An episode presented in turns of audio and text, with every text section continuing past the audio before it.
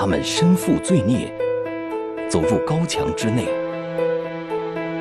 监狱民警肩负重任，涤荡尘埃，救赎心灵。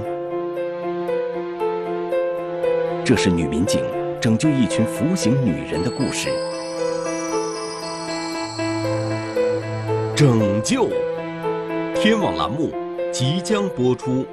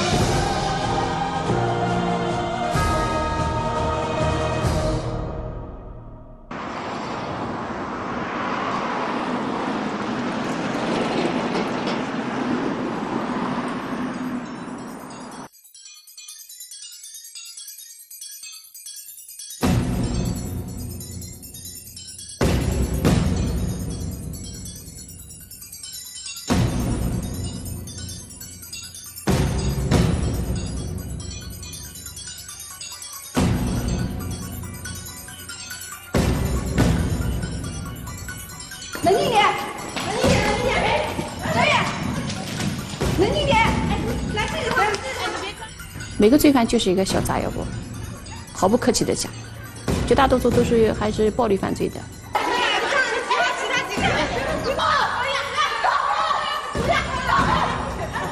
我们监狱就是火山口。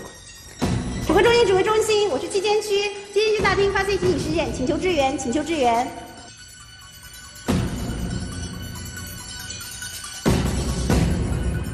督察组，督察组，请迅速至七监事件。所有特警队员迅速到位。到达后。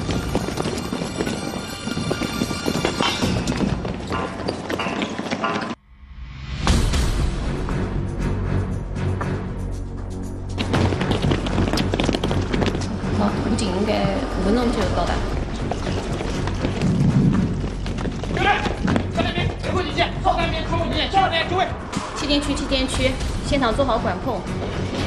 监狱啊，看似平静，但是它潜在的一些危险因素有暴力袭警的，有突发罪犯发病的，还有一些这个现场自伤自残的这些现象呢，都是在狱内有可能会发生的，包括罪犯有可能企图脱逃的，啊，这都是我们狱内的呃一些危险性的因素。这是江苏省南京女子监狱在二零一七年三月份的一次实战演习。这样的演习每个月都会随机进行。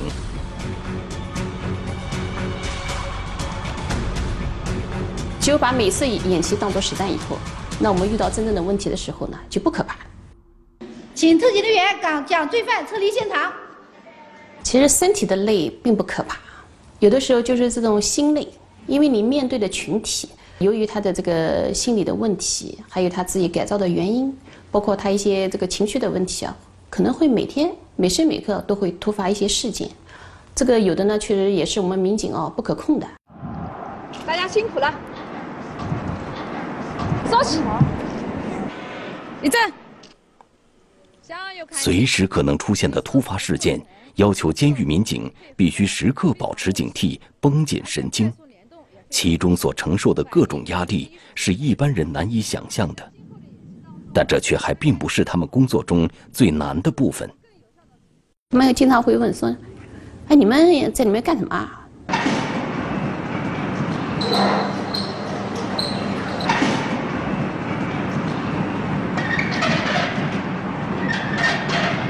江苏省南京女子监狱，二零零三年挂牌成立。常年在押服刑人员两千多人，这些服刑人员因为各种各样的犯罪被判入狱，而从他们迈入监狱大门的那一刻起，监狱民警就要开始与他们进行一场特殊的拉锯战。吃饭时间到了，按照监狱管理规定，服刑人员必须列队前往食堂。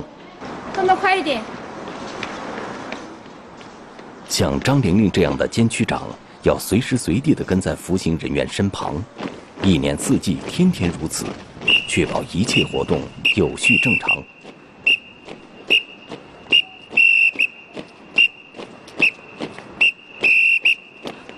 呃，说实在的，看好他们可能很容易，但是改造人，就改变一个人是很难很难的事情。好，九监区坐下，齐送感恩词。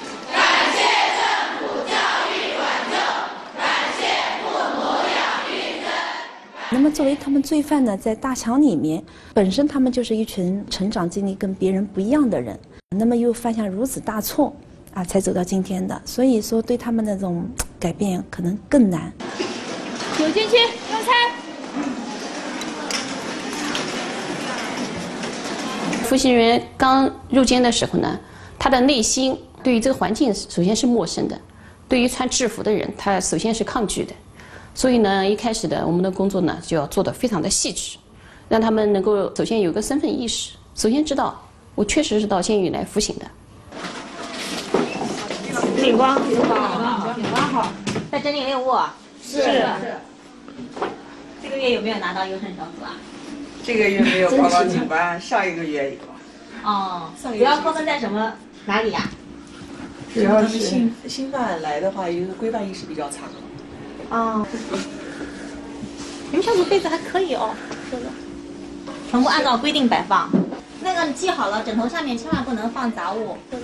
朱晶晶是南京女监七监区的民警，这个监区收押的多是新入监的服刑人员，促使他们尽快习惯这里的生活和要求是首要的工作。年轻的朱晶晶在这个岗位上已经工作了十一年，最初来到女监的时候，她也有过茫然的时刻。刚开始的时候确实手足无措吧。对，都都不知道怎么去管理，然后就是跟在老民警后面，看他们怎么去处理。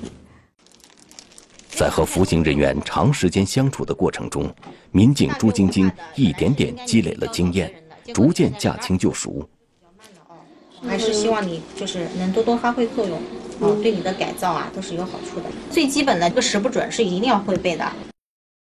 反正生活上有什么不方便的，要及时跟警官报告。啊，行。那个腰怎么回事啊？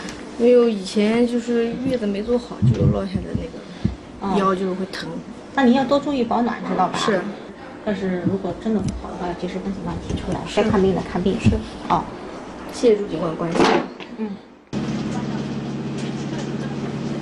这天下午，监狱要送一名生病的服刑人员外出就医，作为副监狱长的经纬必须全程随行。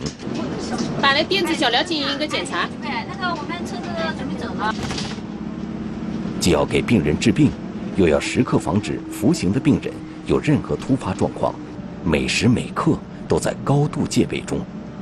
我们每天都有可能会遇到这个罪犯外出就诊，在这个押解的途中，既要保证车辆不能发生问题，啊，也要防止外来人员尾随我们，去劫持车辆的这种现象的发生。同时还要关注犯人的这个情况，确保在外出就诊的途中万无一失。尽管民警们步步小心、时时警惕，意想不到的情况还是会猝不及防。前些年女监内曾经发生的一次意外事件，仍然让民警记忆深刻。记忆很深刻，因为是也是我工作以后。可以说是第一次看到这么一个这种场面。对于一个民警来讲，其实经历这种事件，对自己这种脑海中，真的印象很深刻的。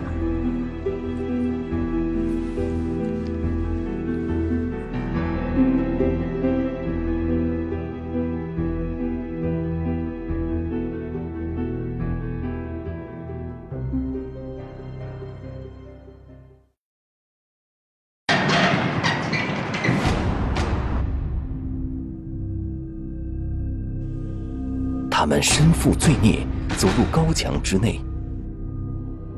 监狱民警涤荡尘埃，救赎心灵。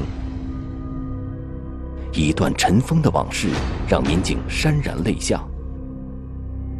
他曾经面对的，到底是怎样锥心的一幕？拯救！天网栏目正在播出。二零零四年，一个叫文静的女犯因犯抢劫罪进入南京女子监狱服刑。文静来了之后，就麻烦不断，生出很多事端。遇到什么事情她都不计后果，所以就像她犯罪这个过程一样，实际上她她就抢了一百六十几块钱，不思悔改，我行我素。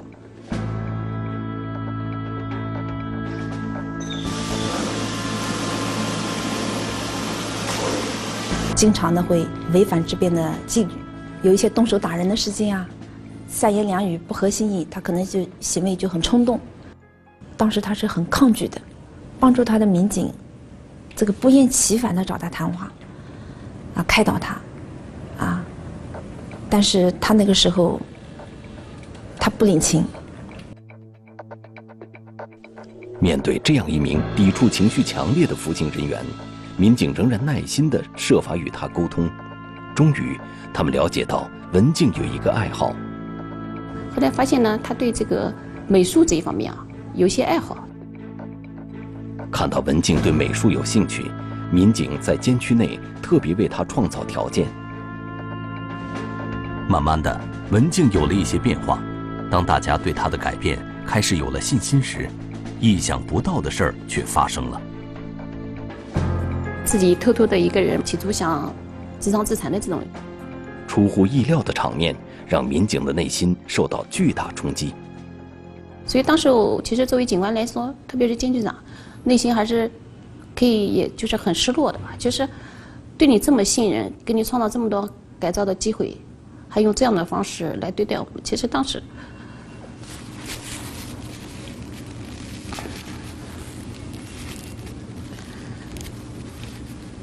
所以有时候觉得美民你真的很不容易。遇到这样的人，其实也没有很多更好的办法。因为他是严重有心理问题的人，不是说的被你思想所左右的，他需要一个很漫长的一个过程去改变他，确实是的。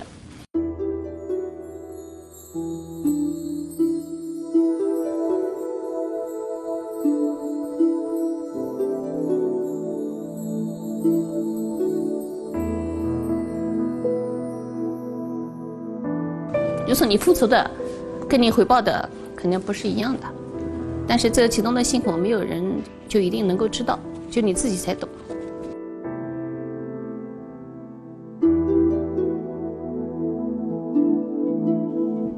文静的极端行为并没有让民警放弃他。为了进一步引导文静的美术兴趣，民警专门找来了民间剪纸艺术家陈耀，让文静拜陈耀为师学习剪纸。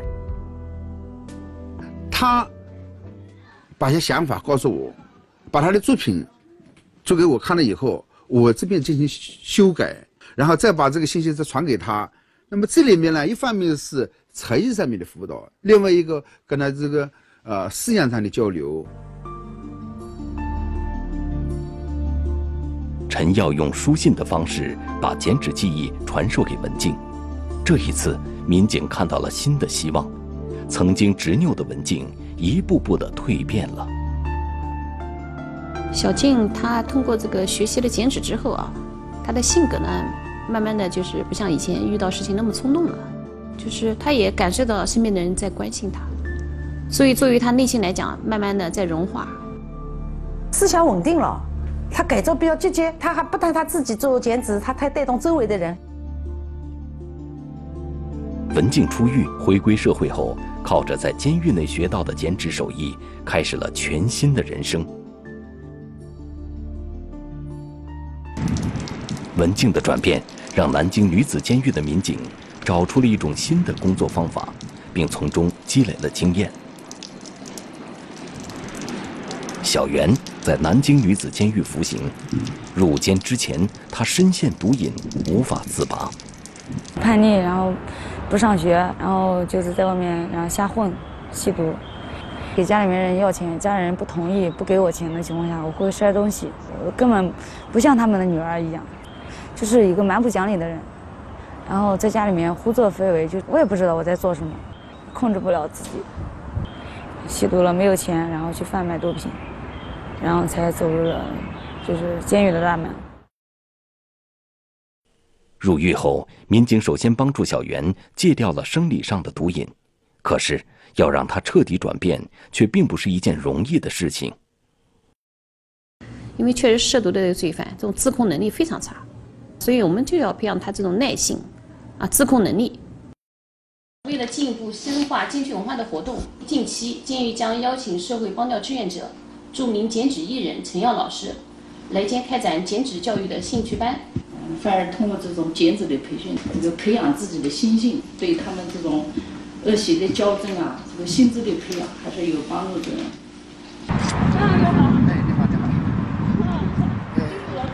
自从八年前收文静为徒开始，陈耀就成为了南京女子监狱的爱心帮教志愿者，会不定期的来女监开班讲课。陈耀走路有些不便，多年前的一场意外给他留下了残疾。那老师腿现在怎么样？碰到这个阴雨天或者要下雨的时候，他蛮受苦。此刻，陈耀和民警的心里都有些忐忑。即将开始的一堂剪纸课，能达到预期的效果吗？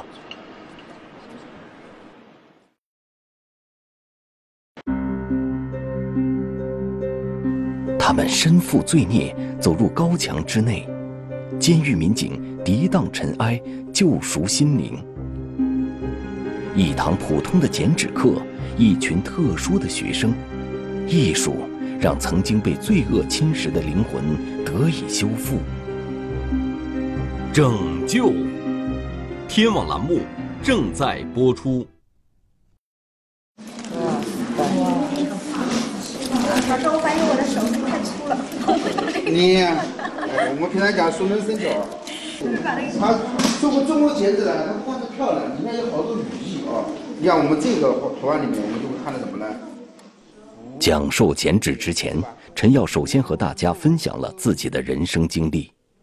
九七年的时候，我为工厂出差，出了个车祸，车子撞到车子，在这桥上面摔下来，一个钢筋就插在我的腿上面，疼得受不了。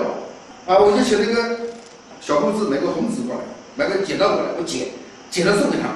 呃，然后通过这么一剪，哎呦不得了，这边还有个艺术家，啊，一个小护士过来，把这揉揉腿，给你翻翻身，哎，我就好不多了。啊，他自己给自己一个鼓励，是不是呀？好吧？哎，就就是找快乐。和大墙之外的课堂相比，这里毕竟有一些不同，因为要用到剪刀这种利器，安全防护一定要做到位。好，这个。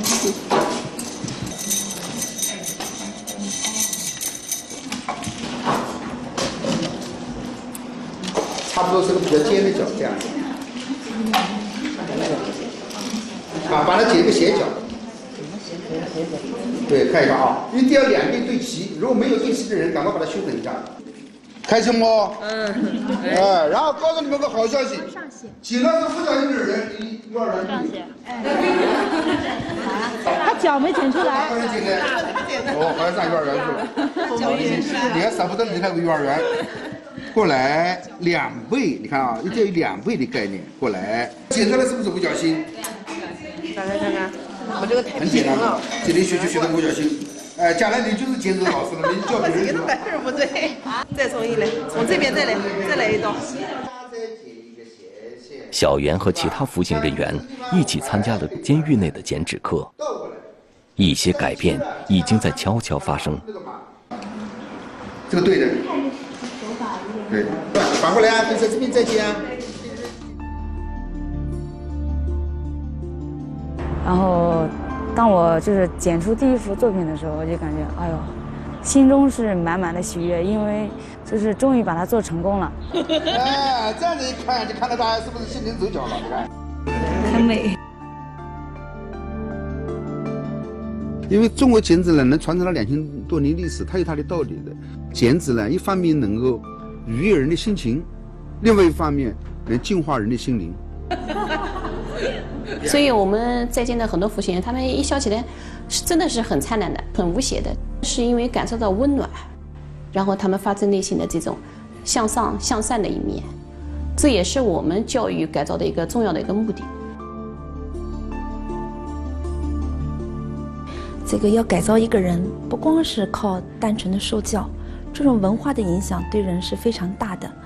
呃，艺术的力量是可以感染人的。所以说，对这次那个大家写的东西，老师还是很满意的啊。呃，下次我们有机会，我们可以把它做得更好。好，为自己鼓起掌。哎，我们大家都是最棒的啊。小袁正式成为了陈耀老师的又一名徒弟。陈耀曾经成功的教出了一个文静，所以他对新收的徒弟小袁也很有信心，希望在不久的将来，小袁也能成为剪纸高手。到这里，我还真的没有想到自己还能亲手把它给做出来，真的这是我万万没有想到的。还有就是得奖的名次，嗯，得了一个是省级二等奖，我就感觉。哎呦，我说时间慢一点，然后能让我多剪一点。曾经让文静发生变化的剪纸艺术，如今在小袁身上也起到了作用。警官又给我们建立一个剪纸班，就感觉我原来很没有耐心的一个人，然后磨出了性子，对这个很有激情，很有动力。就是我们那个剪纸班的，都会用一种羡慕的眼光看着我。然后这个我感觉是很成功。在这里能找到这这一点这种感觉，我是觉得非常不容易的。一个个服刑人员禁锢的内心，像是一道道谜题，需要监狱民警千方百计的解开，而答案有些时候也会出人意料。有一个服刑人员，他无意中跟另外一个服刑人员就讲到，他说我特别喜欢吃我妈妈这个在家里面摊的这个韭菜饼。那一个犯人就跟我讲啦。得知这个情况，民警前知找到单位食堂，请大师傅特别准备了韭菜饼。这种熟悉的味道，或许能够唤起服刑人员心中最温暖的记忆。我就买了韭菜饼，就送给他吃了。他那个感动的，就跪在我面前。他他他他他说他我说你吃吃看，这个是不是跟你妈妈做的韭菜饼像不像？他说钱警官你怎么知道我喜欢吃我妈妈韭菜饼？我就从一个这么细小的一个情节去感化，触动他的灵魂，所以他最后哎呀痛哭流涕，感动，就是最后在是改造的路上，他就会踏踏实实的、平平稳稳的。南京女子监狱的监区内有一组绿色风帆的雕塑。民警希望每一个服刑人员都能打开心结，早日回归社会，扬帆远航。有人说这个医生是医生，然后我们民警呢是医心，必须要诊断到每个服刑人员他内心中那个症结。他没有固定的一个程式和标准，需要智慧，需要人生的经验，啊，需要你跟他去同情共振。对于每一个人的方法，所以都是不一样的。所以，我觉得这是一个最难的东西。走入一个人的内心，这是需要花费时间才能做到的事情。监狱民警需要长时间的与一批批的服刑人员在高墙内相守，这份工作的特殊性意味着他们必须牺牲掉很多个人的时间。我们一旦值班，就是早上八点半进来，然后到第二天下午的四点半才出去，三十二个小时。而且我们没有手机，就是你家里的情况也不能及时知道。像我们工作时间长了，真的朋友真的是越来越少，同学也联也是联系越来越少，就感觉生活圈越来越小。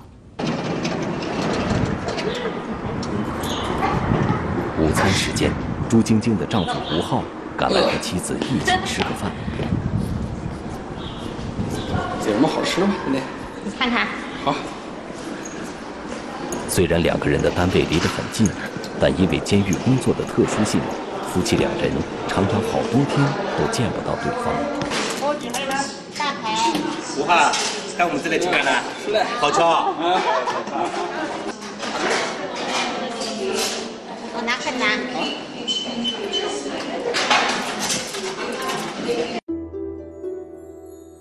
一顿饭的时间平常中透着温馨这种相知相守对于这对小夫妻来说却得来不易。前些年他们曾经面对生命中最沉重的打击。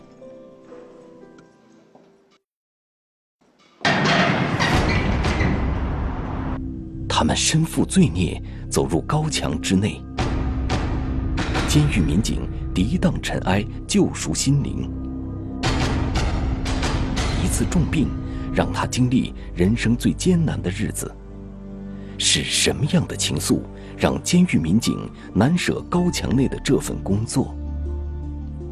拯救，天网栏目正在播出。二零零八年，民警朱晶晶不幸被查出癌症三期。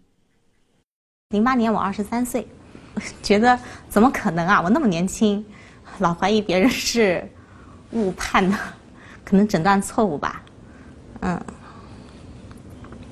但是后来也是不得不接受现实。对，刚开始确实，嗯，挺难过的。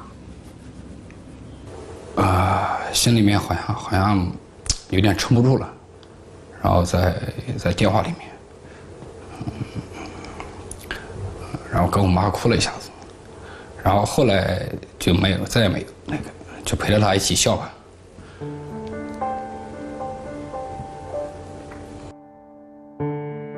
那段与病魔抗争的日子，两人携手走了过来。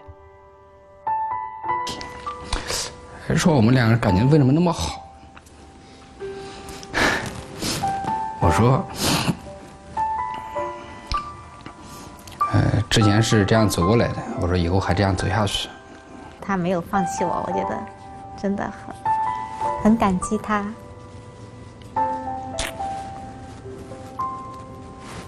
我觉得我现在那么快乐，就是从他那边获得了力量吧。也很感谢。我的领导和同事吧，我记得我刚生病的那会儿，他们还叠千纸鹤挂在我的病床边，每人都写一句话给我。嗯，说起来也很痛苦，但是回忆起来都是温暖。在病情稳定出院后，朱晶晶马上要求回到监区一线继续工作。虽然遭遇一场重病。但朱晶晶却真真切切地感受到爱人、亲人、同事、朋友给予她的温暖，她希望把这种温暖传递出去。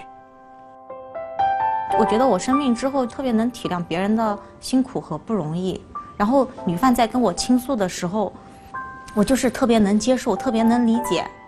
我觉得这是我生病之后一个很大的变化，然后就是我能理解之后，才能更好的去引导和帮助他们。对于监区工作十分投入的，还有退休民警钱芝。就是聚餐的时候发了张给他的，就是要我我快要退休了，我想我留点照片纪念一下吧。舍不得，肯定舍不得。退下来以后，我很有这种欲望冲动，我再想去再工作。哎，真的。钱芝一直保留着当时的服刑人员文静寄给自己的剪纸作品。文静在入狱前后的巨大转变，让他对自己的这份工作引以为豪。这这个人把那个剪纸寄来以后，他都是非常感动的，马上跟他联系，还是继续鼓励他。你把他感化成一个真正的对社会有用人的时候啊，你心里面会说不出那种滋味。哎呀，我做了一件，呃，谈不上是高尚啊，谈不上是多高尚，但是就觉得我做了一件对社会有用的事情。他会把主要精力放在工作上面。一般来说，家务原来都是基本上都是我。想一想呢，今天晚上吃啥？今天晚上，今今天晚上吃干子炒辣椒。退休后的钱芝，终于有时间弥补因工作对家庭的亏欠，充分享受天伦之乐。二零一七年三月的一天。是南京女子监狱探视的时间，服刑人员小袁的妈妈将要来看望女儿。看一下这个是什么创意啊？就是剪的是母爱、母子情，然后之前小袁没告诉妈妈自己在监狱里学会了剪纸，当女儿的要送给妈妈一份惊喜。这个这个是我自己就是剪纸剪出来的，是我在这里学了一门特殊的技术艺术。你就跟人家讲那是你女儿剪的，你放心好了，等我出去了，你会看到一个崭新的、崭新的女儿，不要难过了，看看好不好看啊？哎呀，我 也会好好的，再也不会不听你的话。知道，我知道了。我也知道错了。对的。这样的分别不会太久。如今的小袁，因为在狱中表现突出，多次获得减刑，几个月后就可以刑满释放了。感谢监狱里面给我的这个就是帮助，然后让我找到了目标跟方向，然后我知道我出去以后该做什么。每当服刑人员刑满释放，在分别时刻，监狱民警都感到特别开心，因为送别一个人离开，就意味着这个人已经涤荡掉身上的尘埃，重新回归社会。很久没有穿回自己的衣服了啊！是的，太激动了，手都在发抖。塞一下吧。真正的告别过去了啊！今天是个新的开始啊！祝贺你！抱抱。这天，民警张玲玲所在的九监区又有一名服刑人员即将出狱了。每个服刑人他们走的时候，我们都跟他说：“不要再见，永远不要再见。”指挥中心，指挥中心。九监区民警张颖带一名刑事人员出监。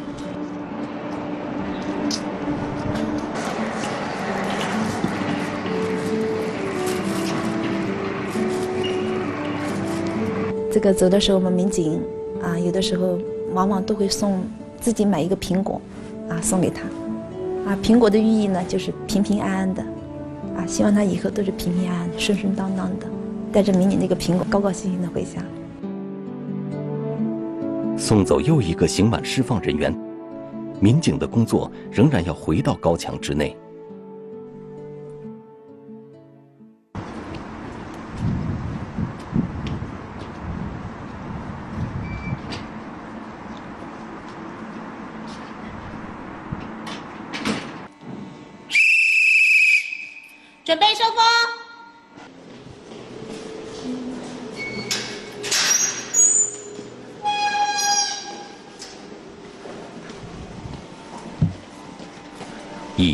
忙碌之后，夜巡是监狱民警要做的最后一项工作，结束也是下一个新的开始。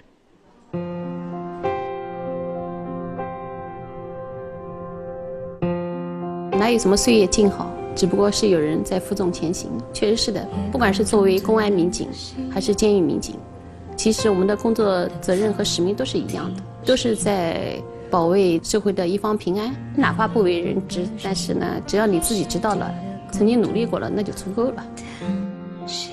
就是穿上警服，我觉得自己就是与众不同、闪闪发亮。可能就是这种职业自豪感，你没有办法与生俱来，无法用语言来描述。他们过去形成的一些恶习，像坚冰一样的，所以说我们民警更多的啊是做的这样的一份工作，融化坚冰。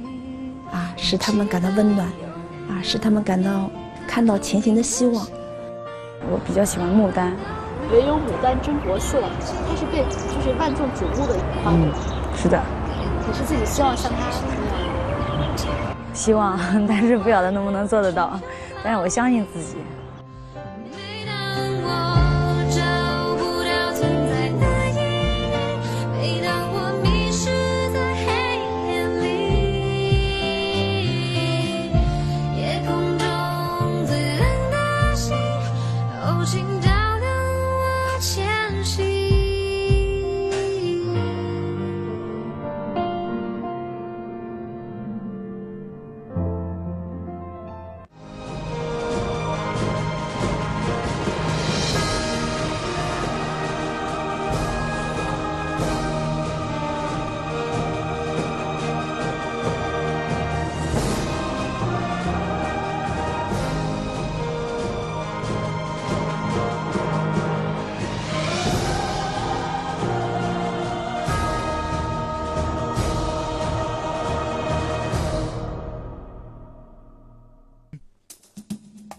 淄博某小区发生入室抢劫案，神秘男子行踪诡秘，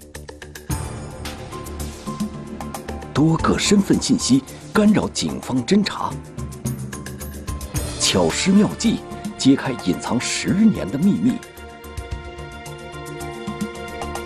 逃不掉的身影。天网栏目近期播出。